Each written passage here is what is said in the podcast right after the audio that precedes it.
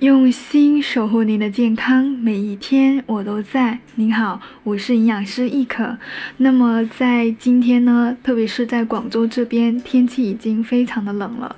看到微博的热搜，长沙也下起了雪了。天气这么冷呢，那我们该怎么样才能够更好的做到抗寒？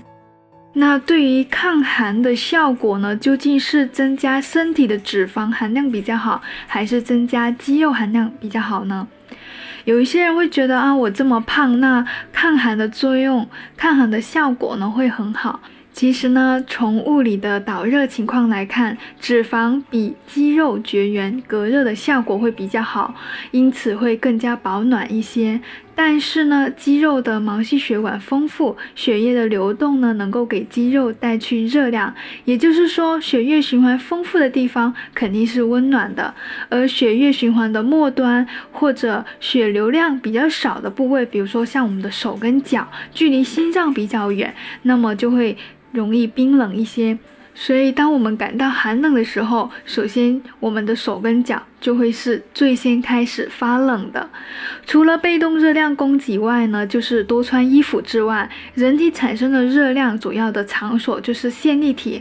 那么脂肪细胞含有线粒体是比较少的，而肌肉细胞却含有丰富的线粒体。因此呢，肌肉是人体产生热量的主要器官。如果一个人的脂肪很多而肌肉不多，那么这个人自身产热量就不是很高了。无论脂肪怎么去煮。阻挡热量的散发。如果你自身的产热量不够，还是非常容易感觉到寒冷的。所以我们会经常看到很多肥胖的人呢，他会怕冷，而且也会穿很多的衣服，然后显得非常的臃肿。那么健身的人肌肉比较多，反而就不那么怕冷。因此呢，如果说想要在冬季长点肉，然后也想要长得更好看一些呢，建议还是要增加肌肉的含量。那么该怎么样去饮食呢，才能能够做到更好的长肌肉呢？首先要保证优质蛋白质的摄入，比如说鸡肉，还有猪牛羊瘦肉、鱼虾。鸡蛋、豆腐、奶类，为了能够充分的利用膳食蛋白质合成的人体肌肉，我们需要在一天的三餐里面都能够均衡的摄入含有优质蛋白的食物，而不是采取吃一大顿的大餐，然后再去清肠两天的饮食模式，这样是不太好的。那对于大部分人来说呢，具体又实用的方式，比如说我举个例子，早餐可以在主食的基础上呢，增加奶类。还有鸡蛋，比如说粥或者馒头。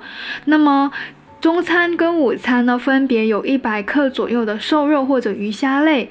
对于爱运动的伙伴来说呢，可以在运动结束之后喝一杯纯牛奶，再吃一个鸡蛋来补充优质蛋白质。那么这样一天的三餐有主食、肉蛋奶、新鲜的蔬菜的饮食呢？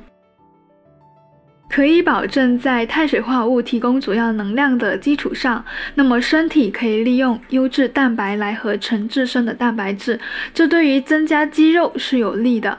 当然了，如果要达到增肌最的效果，当然是少不了运动了。那如果在这种天气比较冷的话，你不想运动也没有关系，最好是先从饮食方面去调整，一定要增加优质蛋白质的热量。如果说没有注意合理的饮食呢，凭借喜欢吃的那些高能量的食物，比如说各种红烧肉啊、汉堡啊、披萨等等，那这类食物呢，一般含有过多的糖分和油脂，它们虽然也可以让人长点肉，但是大多是脂肪，而不是。是我们向往的健康的肌肉了，所以想要通过长肉呢来抵抗寒冷的话，建议合理的饮食，并且最好是可以搭配针对性的运动来达到精准的长肉。这样的话，在寒冷的冬天呢，又能够保持非常好的线条。那您对于冬天的减肥有什么疑问的话，欢迎留言。谢谢收听。